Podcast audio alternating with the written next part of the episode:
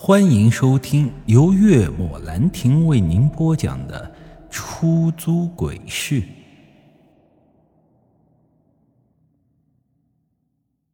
此时此刻能够出现在这里的，我并不觉得他会是人。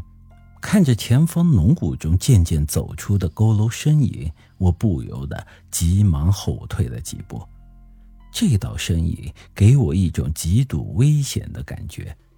更诡异的是，就像是这道身影出现的同时，这漫天浓雾好似也开始渐渐散去，这视线开始变得清晰了起来。摇摆的芦苇荡再一次出现在了我的眼中，可我惊恐地发现，这里根本就不是刚才我站立的地方，而是另一个陌生的地方。虽说身旁依旧是齐腰深的芦苇荡，后面依旧是微波荡漾的柳河，但此刻我左手边多出了一棵枯死的歪脖子树。也就看了这么一眼，我顿时吓得是手脚都在发抖。树上吊着一道身影，一道身穿红色嫁衣的身影，他脖子上的麻绳被拴在了树上，夜风中红色嫁衣。在随风摇摆，我总感觉他那垂到胸前的头颅似乎随时都会抬起来一样。嘿嘿嘿嘿，小子，我要你去白龙洞公墓找江明，你怎么不听呢？一道苍老沙哑的声音陡然间响起。我猛然扭头看去，一道熟悉的身影出现在了我的身后，是老太婆。看到她的相貌之后，我的心脏猛然一缩，似乎呼吸都停止了一样。是木槐村的老太婆，可是她为何会出现在这里？难道这一切都是她搞的鬼吗？我不得不相信，因为他的出现实在是太诡异了。我再也忍不住开口问道：“你到底想干什么？为什么一直缠着我？”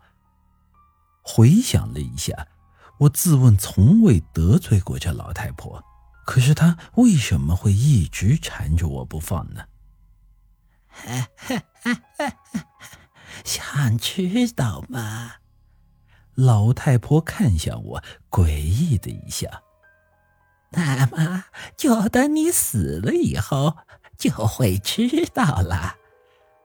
她话音刚落，歪脖子树上吊着的红色嫁衣突然间就缓缓抬起了头来。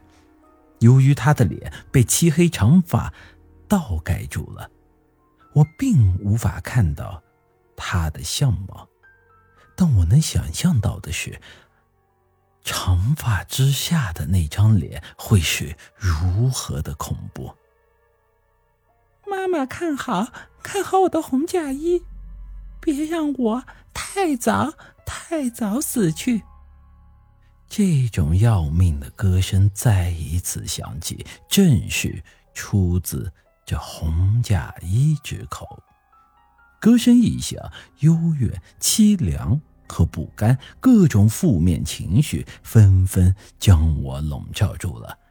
深夜中的柳河变得更为阴森恐怖了。只听得咔嚓一声，随着红嫁衣吊在树上不断的摇摆，被麻绳拴住的那根枯树枝，这终究是断裂开来。扑通一声，红嫁衣便掉落到了地上。他形如机械，看起来就像是木偶一般，摇摇晃晃地向着我走来。不可置否的，这是我见过最为恐怖的场景。也来不及多想，我转身就往柳河相反的方向跑去。但我似乎是低估了老太婆和红嫁衣。不管我怎么跑，前方依旧是一片看不尽的芦苇荡，而那阵凄凉诡异的歌声一直在我的耳边萦绕，挥之不去。红嫁衣的身影诡异的出现在了我的前方，正摇摆着身躯，快速的向我接近。正当我转身想往回跑的时候，老太婆却突然出现，挡住了我的去路。